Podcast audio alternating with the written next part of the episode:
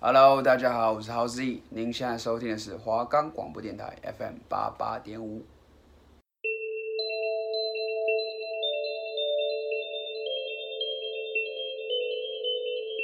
哎、子琪，子琪，你知道吗？我昨天遇见一件很恐怖的事情、哎，什么事啊？就是啊，等等，怎么了？你知道在说那些灵异的故事时，会有好兄弟在旁边听吗？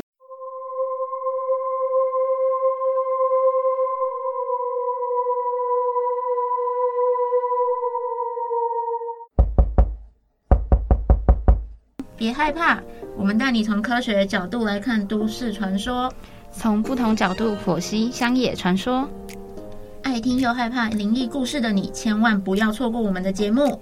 我们的节目可以在 First Story、Spotify、Apple Podcast Google Podcast、Pocket Cast、Sound On Player 等平台上收听。搜寻华冈电台，就可以听到我们的节目喽。欢迎收听《假鬼假怪》。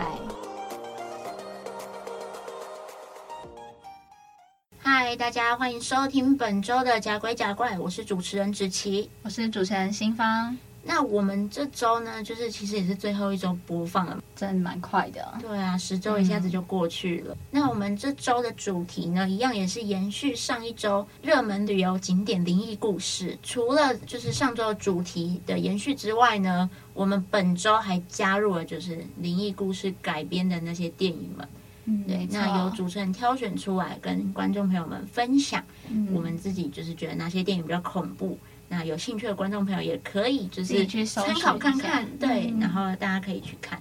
那我们这周呢，一样也是由新方帮我们打头阵，就是介绍那些旅游景点们的灵异故事。那我们这一周是要从哪一个县市开始呢？我这一周要讲的就是高雄。毕竟高雄人也非常的多，自然灵异故事应该也是特别的多。对，没错，而且高雄有一些什么渔港啊，嗯什么码头，可能那些就是相对来说的话，那些的灵异故事就会比较多一点。没错，没错。嗯那新方就是欢迎你来跟我们分享这些故事啦。好，那我现在就要开始来分享。第一个呢，就是高雄的旗津海岸公园。那这个公园嘛，因为它可以欣赏到就是南台湾的海岸，是每年呢，它都会传出一些溺毙的意外，或者是都会有人被那边的大浪卷走。哦，有很多水域都会这样子嘛，对不对？嗯嗯嗯而且尤其现在又快到夏天了，没错，真的很恐怖呢。所以那边呢，在这大概将近这二十年来，那边就是夺去被夺去的性命，其实还蛮多人的，所以在那边就会有一个嗯抓交替的传说。嗯，对，然后也成为就是当地其实还蛮知名的一个灵异景点，哦，对，就蛮多人可能会去那边，大家就注意一下，因为夏天到了嘛，大家可能都会去玩水啊，或者是去公园散步。因为像很多就是水域，其实也都有类似的一些传闻嘛，对不对？嗯，就像我们前几集讲到的什么什么潭，哦，其没实错也，有，对，对，就是水域，大家去水域还是要注意一下一些安全嘛。没错，那第二个呢，一样在高雄，我今天就是要聚焦都是在几乎都在高雄啊、大家都 focus 在高雄上面，没，错，啊好，那第二个就是嗯，高雄有一个是劳动女性纪念公园。嗯，对，可是讲到这个呢，大家可能不会，就是不知道，哎，这到底什么地方？但是如果你提到那边有一个叫二十五熟女墓，哦，这个我有听过，，对你讲到这个才，如果你讲前面的劳动女性纪念公园，大家可能呃没有什么印象，对，那它就是其实在这里是有一个还蛮悲伤的一个过去啊，是在一九七三年的九月，在那边就是有发生了二十五名的女性劳工意外事件。嗯，那那那二十五名呢，他们家呢都是住在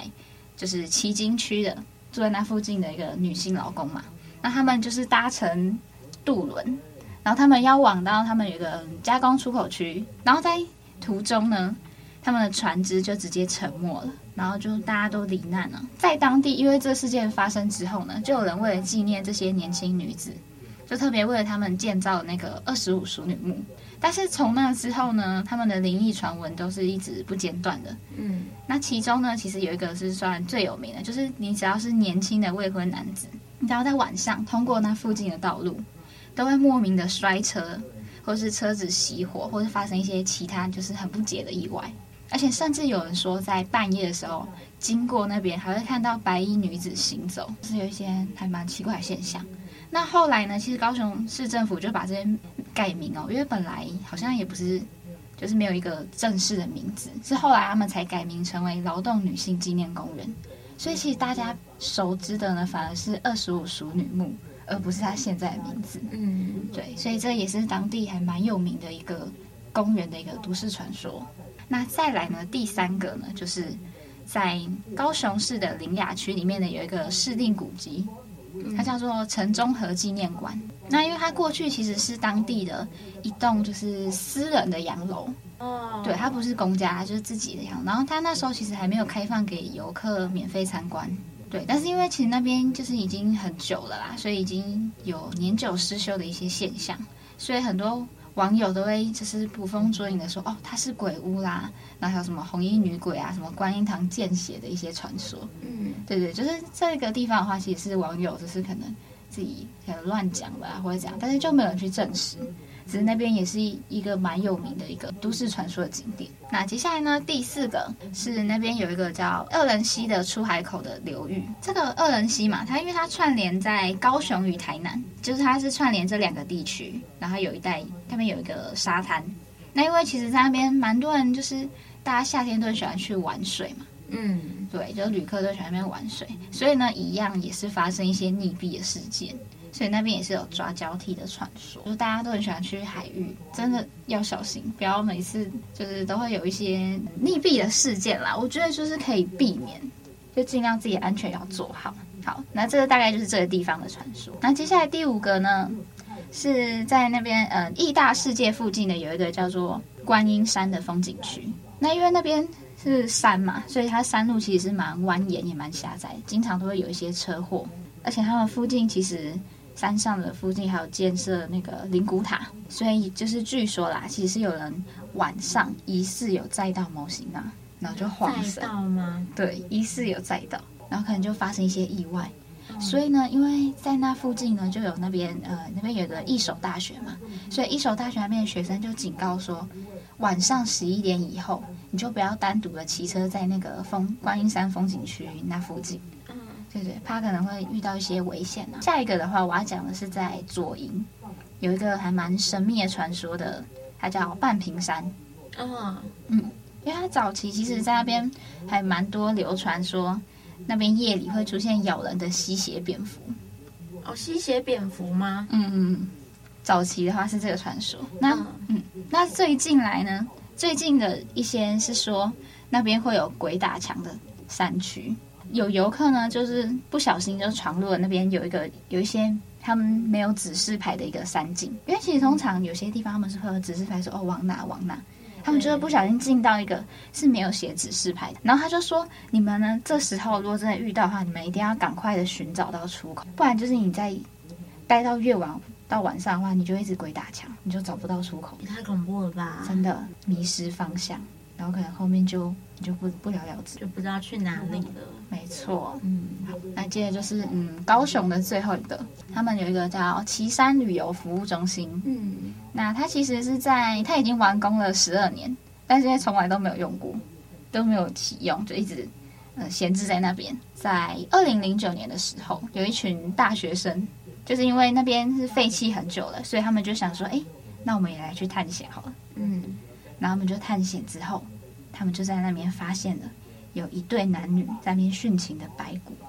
然后后来呢，也就是后来网友知道这件事情之后，也把他们说啊，那边就是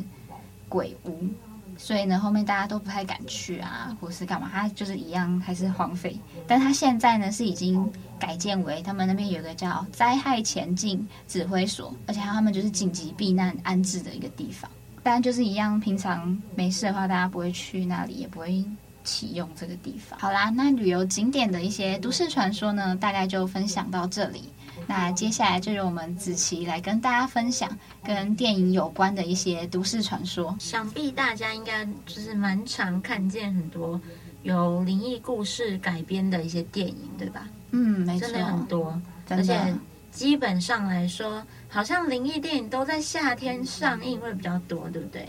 然哦后他们都很喜欢在农历七月、啊、对，没错，没错。鬼月的感觉。那我今天呢，就要跟大家就是讲几部由台湾嗯，的灵异故事改编成的电影。那第一个呢，就是我们大名鼎鼎的红衣小女孩。我觉得它营造的气氛啦，是真的蛮可怕的。对，而且台湾观众可能会对红衣小女孩特别有兴趣的原因，就是因为红衣小女孩在台湾真的是非常有名的一个都市传说。嗯，对，所有基本上只要是台湾人都会知道吧。对，而且你就是好像也有人是在之前会在一些什么神秘五十二区还是什么，就特别节目有人会在那种节目的现场讨论，是不是真的有这个人存在？嗯，没错。所以红衣小女孩呢，她其实就是台湾非常著名的一些乡野传说。嗯，没错。那红衣小女孩这个题材呢，就是拍到三集，嗯，真的还蛮多对的。三集我都有看。哦，我前两集有看，第三集还没看。嗯，我自己个人最喜欢的是第三，就是它是在讲人面鱼的故事。哦，对人对面鱼。人面鱼不知道观众朋友知不知道？嗯，对，就是在某一个地方的，呃，它名字叫做蓝潭，哦，蓝潭好对像是在南部地区嘛。好像是在中南部那边。嗯对对对，然后那边呢，就是当时其实有开放，呃，民众可以在池边那边钓鱼，嗯对，钓什么可能无锅鱼啊或什么。然后那时候呢，就是有一个人，他就在钓鱼的时候有遇到一些就是其实不太对劲的事情，但他就是也没有特别的去在意。然后他后来呢，钓上了一只很大只然后很肥的鱼，他就在呃潭边当场就烤那只鱼嘛，嗯然后在烤那只鱼的时候呢，那只鱼的鱼皮上面就是印着一张老阿伯的脸，嗯然后那个老阿伯的脸嘴巴还会动，然后问他说：“鱼吧好夹不哎呀，好？”可就是在问他怕。说：“鱼肉好吃吗嗯，？”对对对，大致上故事呢就是这样子。《红衣小女孩》第三集就是以这个故事作为主轴，然嗯，后去翻拍成电影这样子。我个人觉得台湾最近的灵异电影就是越做越好，真的这是真的，哦那个氛围都有做到。没错。嗯然后再来呢，就是台湾就是还有一个是在讨论呃白色恐怖那时候的电影叫做《返校》，哦，返校很好看哎。对，《返校》也非常的好看。嗯那还有另外一个呢是比较近期一点点的嗯《女鬼桥》，哦，那好像这是是改东海编大自学对的东海大对学的对故对事对。女鬼桥是我个人看也觉得蛮毛的，推荐大家可以去看，因为真的很好看。尤其是我自己觉得讲这些这几部来说，台湾的，我个人很推荐大家可以去看《红衣小女孩三》嗯就是人面鱼那一集跟女鬼桥，我觉得都很好看。再来呢，就是跟大家讲讲一些比较偏国外的，呃，韩国有一部电影叫做《昆池岩精神病院》，昆池岩这个地方嗯就像是台湾的嗯、呃杏林医院，哦，了解。对对对。我们台湾也有翻拍《杏林医院》嘛，对不对？有但那一部还没有去看，所以没办法跟大家分享。对，可是我觉得那部的气氛，我自己还没看，但是那部我有看预告片，我觉得应该也是不错的。对，我也觉得看起来应该还不错。嗯，之后找时间再去看一下。对，而且台湾的灵异故事题材我都蛮有兴趣的。哎，真的越拍越好啦！最近的话，真的觉得国片的那个质感有在提升一点。真的，尤其嗯是在拍就是这种灵异恐怖片上面，我觉得真的是有非常大的进步。没错，所以大家以后就是可以不要再说台湾拍的什么鬼片不好看，没有，真的嗯还蛮恐怖的。真的近期都有加强了。对，没错。嗯，那我要继续回到我们刚刚就是分享昆池演这个对精神病院，嗯它真的，我觉得这部电影它最特别的地方是一般的。呃，灵异电影它拍摄都是由第三人称的视角去拍主角嘛，对不对？嗯，通那常昆池演这一部电影，我觉得你看了会特别害怕，或者是你会觉得很有临场感，是因为它是用类似像是直播的那种感觉，打造整个电影基底。这个昆池岩它的背景故事是什么？它真的有这么一这么一个地方？哦是真实的地方。 没错，它是真的有这么一个地方。那它在韩国当地会特别有名，是因呃为，嗯、也是像是我们的心灵医院或者是民雄鬼屋一样，有非常非常多那种就是爱探险的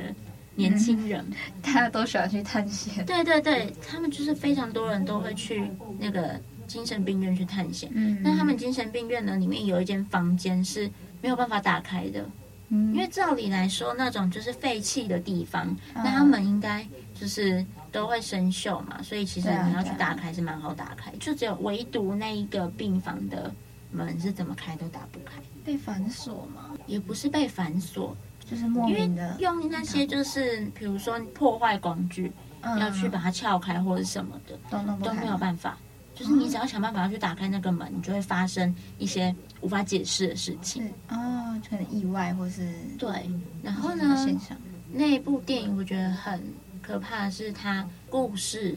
我先大概小小剧透一下，不要讲太多。嗯，那它故事呢，其实是在讲说主角他可能也是那种热血年轻人，然后就是去探险这样子。那他们一群年轻人去探险呢，他们就组成一个探险队，然后可能就是在呃故事的情节里面，他们是在网络上开直播，嗯，因为有很多人就是很喜欢就是开直播，然后说、哦、我们要去这种就是可怕的地方，那就会有很多人来看嘛，那就会点阅率很高，可能就可以赚钱。然后呢，他们去了那个精神病院去探险，嗯，然后呢，他们。在那边就遇到很多很，我觉得还蛮惊悚的。例如像是他们有一幕是，因为他们是用那种类似像是直播的方式去做这一幕的呈现嘛，嗯，然然后后它有有一个画面是其中一个女生，那她们戴都是类似像是戴那种我们 GoPro 那一种，嗯，就是戴在头前面的那种，哦然后可以拍那个成员的表情。嗯，然后有一个画面超级无敌可怕，是其中一个女生，她突然哦，就是眼睛就变全黑的，就突然，变得不对劲这对，样，她就乱讲，就乱讲一些话，然后什么嗯真的很恐怖。然后还有另外一幕是，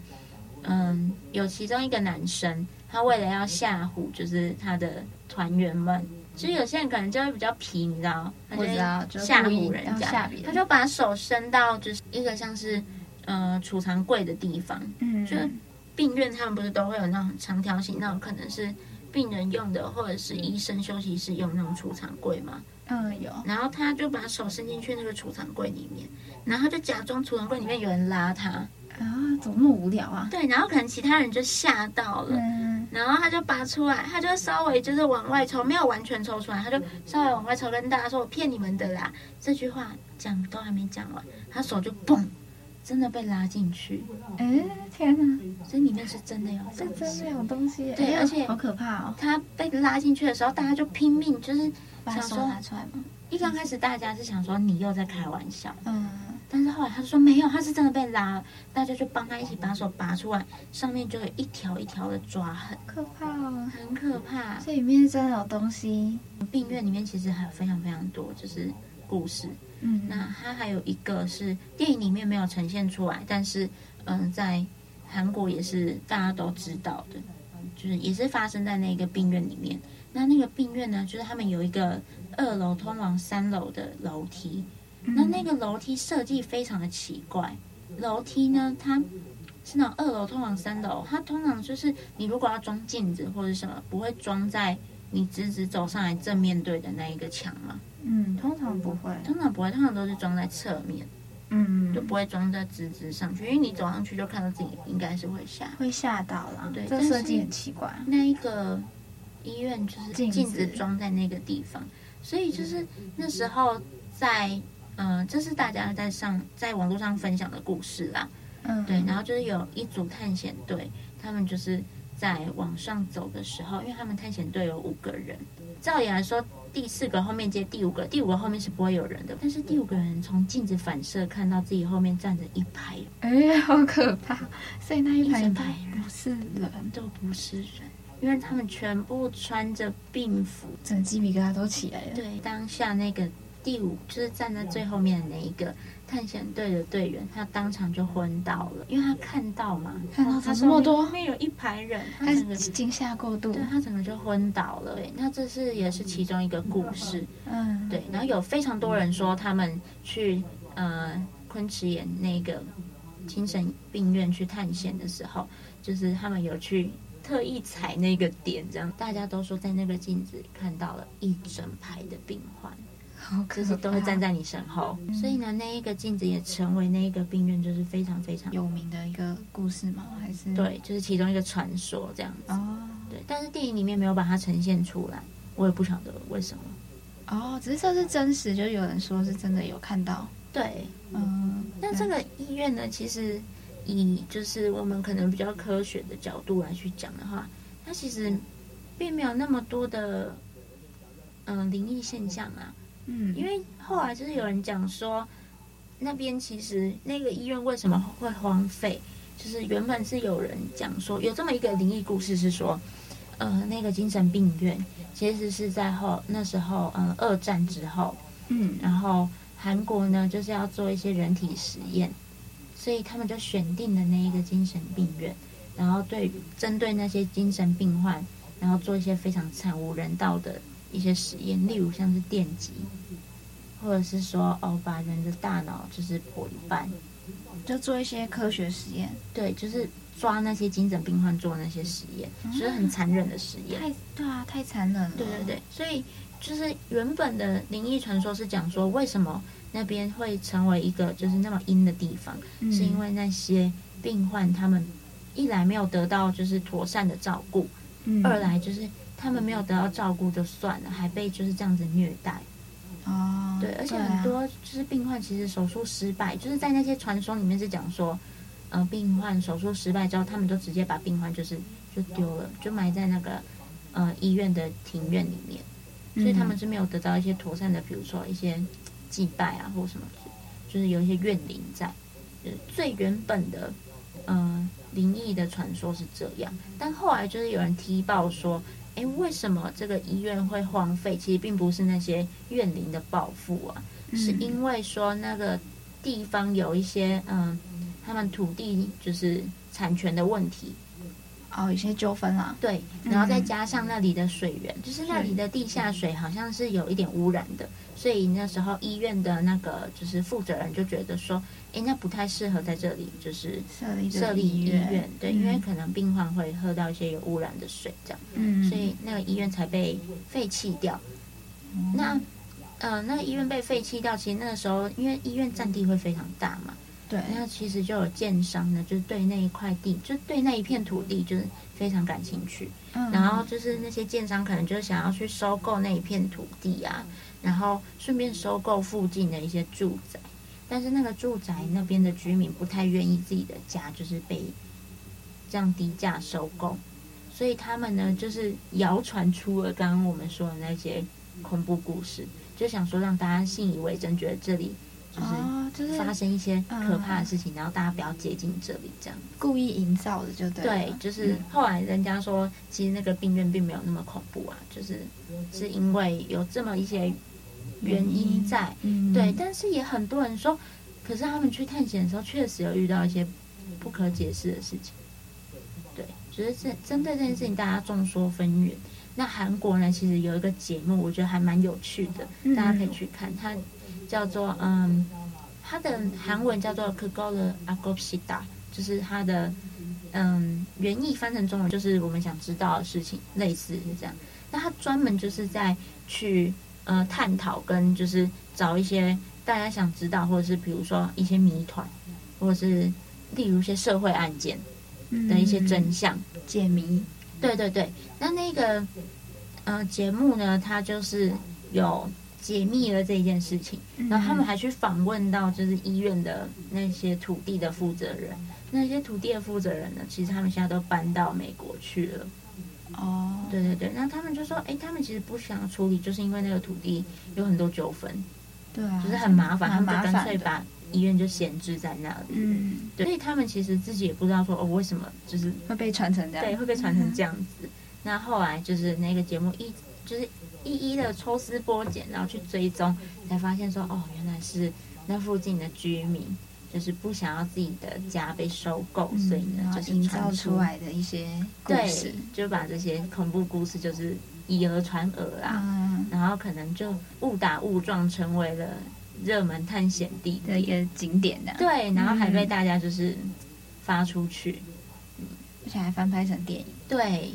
那其实我们台湾的杏林医院好像也有类似的事情。杏林医院嘛，对对对，也是听说好像跟产权有一点点关系。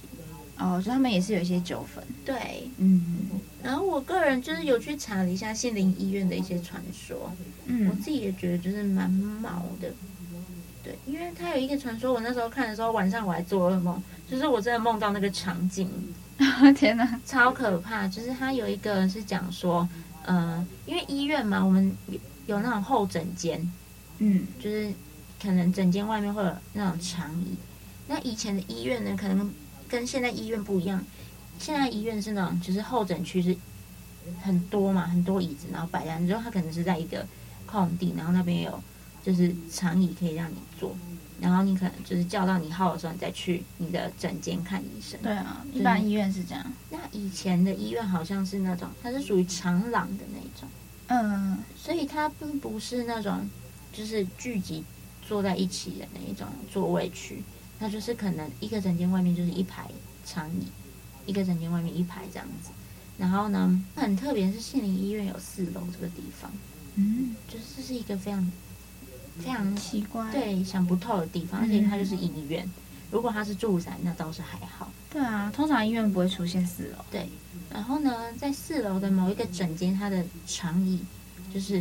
听说只要探险的人去那边，然后刻意坐在那个长椅坐下去，然后你就会看到你身边坐满也在排队看诊的病患。好可怕、哦！对，就是有这个传说嗯这样子。